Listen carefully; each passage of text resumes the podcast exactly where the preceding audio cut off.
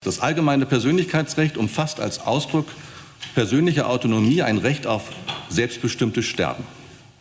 Dieses Recht schließt die Freiheit ein, sich das Leben zu nehmen, hierfür bei Dritten Hilfe zu suchen und, soweit sie angeboten wird, in Anspruch zu nehmen.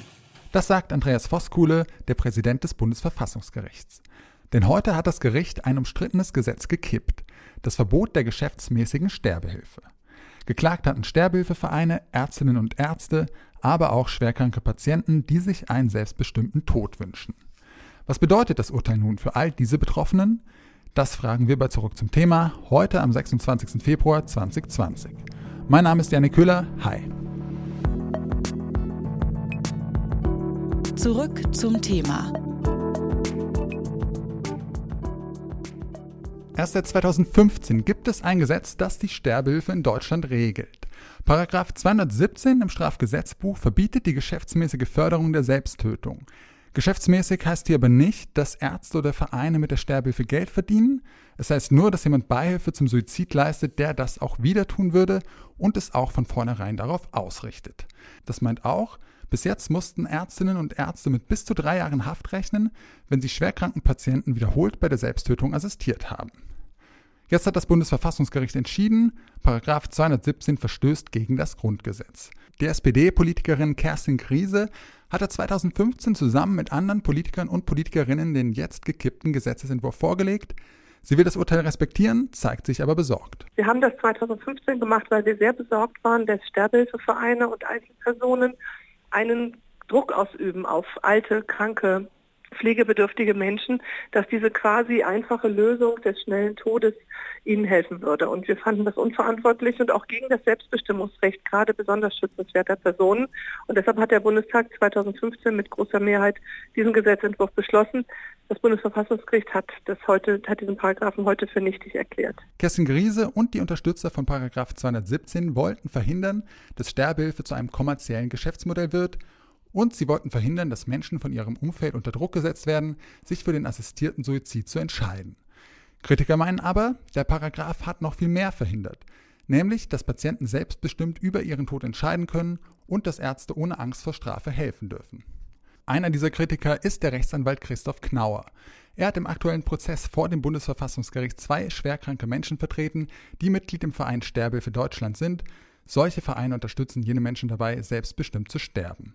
Ich habe Christoph Knauer gefragt, wie er das Urteil einschätzt. Das Bundesverfassungsgericht hat in aller Deutlichkeit und Klarheit die Norm für nichtig erklärt. Das ist sozusagen das schärfste Schwert, das das Bundesverfassungsgericht hier anwenden kann. Und die Entscheidung ist mit einer Deutlichkeit gefallen, die auch viele Beobachter, die schon die mündliche Verhandlung positiv gesehen haben, in unsere Richtung so nicht erwartet haben. Kann der Gesetzgeber sich dem Thema nun trotzdem noch einmal annehmen und einen neuen Versuch wagen, Beihilfe zum Suizid zu verbieten? Ja, der Gesetzgeber hat äh, Möglichkeiten, hier nochmal ranzugehen, denn das Bundesverfassungsgericht hat deutlich gemacht, dass grundsätzlich mit 217 ein legitimes Regelungsziel verfolgt wird. Dieses äh, Regelungsziel ähm, äh, ist deswegen legitim, weil man schon vermeiden will, dass durch organisierte Sterbehilfevereine ein Dammbrucheffekt entsteht.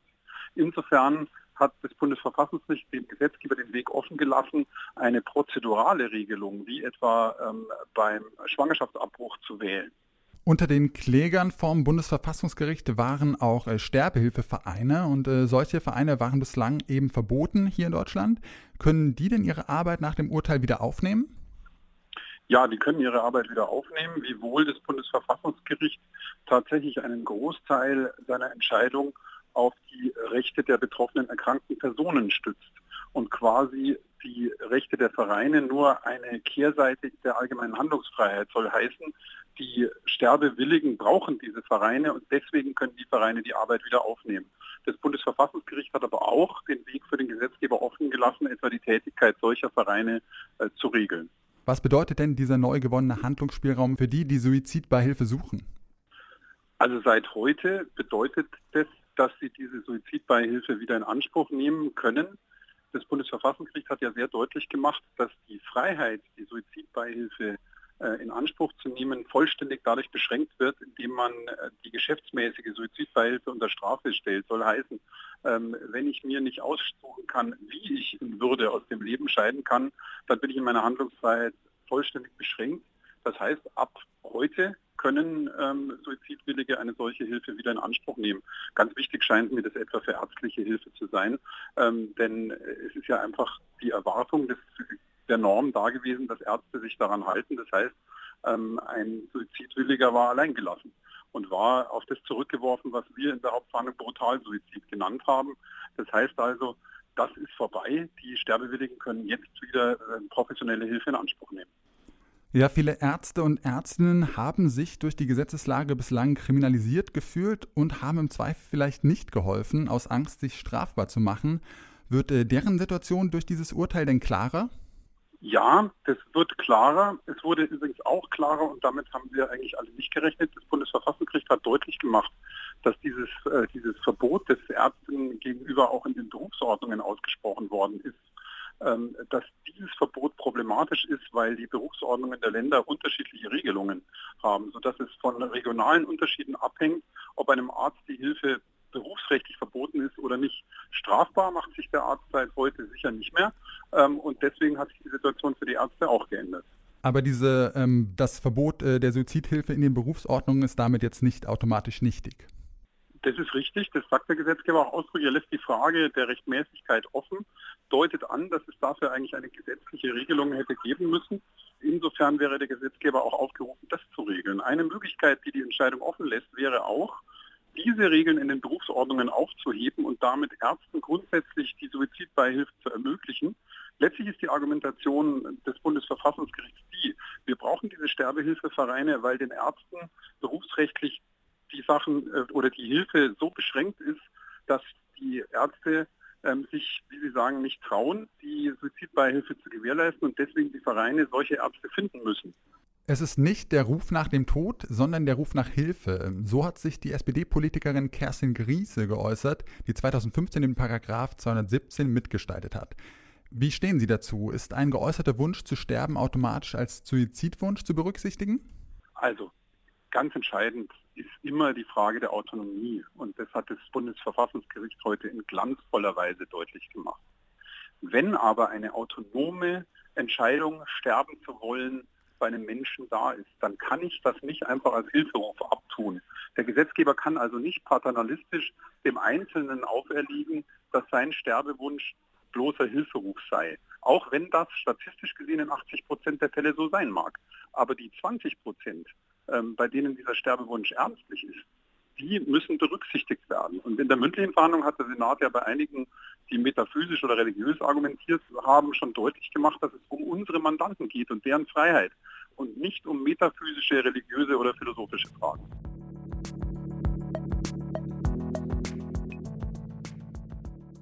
Schwerkranke Patienten, Sterbehilfevereine, Ärzte und letztlich sogar das Bundesverfassungsgericht. Viele waren mit 217 nicht einverstanden, für eine Mehrheit im Bundestag hat es damals aber trotzdem gereicht. Kerstin Griese hat damals auch für das Verbot der geschäftsmäßigen Sterbehilfe gestimmt. Sie ist Bundestagsabgeordnete der SPD und Mitglied im Rat der Evangelischen Kirche in Deutschland. Zusammen mit dem Abgeordneten Michael Brandt war sie es, die 2015 den Gesetzentwurf ins Parlament eingebracht hat, also das Gesetz, das heute vom Bundesverfassungsgericht gekippt wurde, weil es die Autonomie der Patienten einschränkt. Bei der Urteilsbegründung stand deswegen auch das selbstbestimmte Sterben der Menschen im Vordergrund. Wie stellt sich Kerstin Griese diese Selbstbestimmung denn persönlich vor? In der Tat hat das Gericht einen sehr großen Teil seiner Begründung auf die Autonomie des Menschen gelegt und auf das Selbstbestimmungsrecht, das sie ähm, aus dem Artikel 1 des Grundgesetzes abgeleitet haben und haben als ein Kennzeichen der Selbstbestimmung das Recht nicht nur auf Suizid, sondern auf Suizidbeihilfe beschrieben. Das ähm, muss ich aber ausdrücklich auch nochmal dadurch ergänzen, dass natürlich auch der Staat dafür da ist, Menschenleben zu schützen und gerade Menschen in sehr schwierigen Situationen zu unterstützen und ihnen zu helfen. Ähm, das, was wir mit dem Paragraph 217 wollten, ist sehr wohl das Selbstbestimmungsrecht der Menschen zu schützen, nämlich gerade dann, wenn Druck auf sie ausgeübt werden könnte. Wir haben einen Kostendruck im Gesundheits- und Pflegewesen und jeder von uns, und ich mache das zurzeit leider aus familiären Gründen sehr regelmäßig, der in Pflegeheimen ist, weiß, dass Menschen sehr leicht ähm, in die Situation versetzt werden könnte, dass man ihnen als quasi vermeintlich guten Ausweg den assistierten Suizid anbietet. Und ich finde ganz klar, assistierter Suizid kann nicht eine medikamentöse Behandlung wie mit einem, einem Antibiotika sein. Es darf kein normaler Fall einer medizinischen Therapie sein, denn dort geht es schließlich um Leben und Tod. Dem Gesetzgeber steht es nun ja grundsätzlich frei, einen weiteren Versuch zu wagen und einen neuen Gesetzentwurf einzubringen, um die Sterbehilfe zu regeln. Aber auch bei einem neuen Gesetzentwurf dürfte das Recht auf selbstbestimmtes Sterben nicht mehr so eingeschränkt werden, wie es aktuell der Fall gewesen ist. Wie würden Sie denn eine Neuregelung gestalten? Mir ist wichtig, dass die Hospizarbeit und die Palliativmedizin weiter gestärkt werden, denn alle Erfahrungen auch der Palliativmediziner zeigen, dass ähm, Menschen, wenn sie eine gute Schmerzbehandlung bekommen, wenn sie über den Tod und auch den Todeswunsch offen reden können, dass dann äh, das sehr häufig eben dazu führt, dass auch dieser Wunsch nach Suizid wieder vergeht und dass die Menschen Angst vor Leid, Angst vor Schmerzen haben. Und deshalb muss alles getan werden, um die Hospiz- und Palliativarbeit auszubauen. Ähm, ich weiß jetzt noch nicht, wie eine gesetzliche Regelung zu dem Thema äh, assistierter Suizide genau aussehen könnte. Da muss man auch das Urteil sich jetzt nochmal genauer ansehen. Ich bin durchaus irritiert, dass das Bundesverfassungsgericht gesagt hat, ähm, es könnte sich auch eine Konstellation vorstellen, dass es ein Recht auf Suizid gibt, ohne dass jemand erkrankt ist. Das äh, ist jetzt nochmal eine neue Dimension, denn bisher ging es ja immer um Fälle, wo Menschen unheilbar erkrankt sind oder in schweren Leidenssituationen sind. Und ich kann mir nicht vorstellen, dass man eine einfache Regelung findet, wo man sagt, zwei Wochen äh, eine Beratung, zwei Wochen warten und dann gibt es das tödliche Medikament. Das halte ich für problematisch. Aber das Gericht hat ja sehr wohl gesagt, ähm, es fordert, dass der Gesetzgeber ähm, prozedurale Regelungen entwickelt und hat auch gesagt, dass sie auch strafgesetzlich sein können. Deshalb muss man sich jetzt genau angucken, welche, ähm, welche Anforderungen das Gericht da setzt. Und da werden wir sicherlich auch in der Gruppe der Abgeordneten, die den Paragraph 217 gemacht haben, nochmal zusammentreffen. Das hatten wir ja als einen Gesetzentwurf aus allen vier Fraktionen der letzten Wahlperiode, also CDU, CSU, SPD, Grüne und Linke waren dabei entwickelt.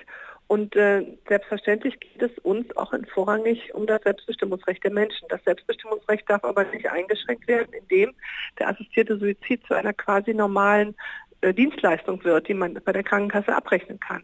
Das geht bei Leben und Tod nicht, finde ich.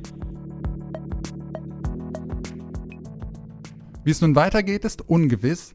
Wie ein neues Gesetz zur Sterbehilfe aussehen könnte, wird sich erst in der Zukunft zeigen. Bis es aber soweit ist, bleibt die Frage, was bedeutet die Entwicklung des heutigen Tages für die Betroffenen? Wer suizidwillig ist, kann in Zukunft wieder professionelle Hilfe in Anspruch nehmen und er hat mehr Auswahl. Denn die Sterbehilfevereine, die eine solche Hilfe anbieten, können ihre Arbeit wieder aufnehmen. Außerdem gibt das Urteil auch den Medizinern und Medizinerinnen ein Stück weit mehr Sicherheit. Für den Gesetzgeber bedeutet das Urteil, Paragraph 217 ist nichtig, aber grundsätzlich darf das Parlament die Sterbehilfe regulieren. Dafür muss es allerdings ein neues Gesetz auf den Weg bringen, das die Autonomie der Patienten achtet.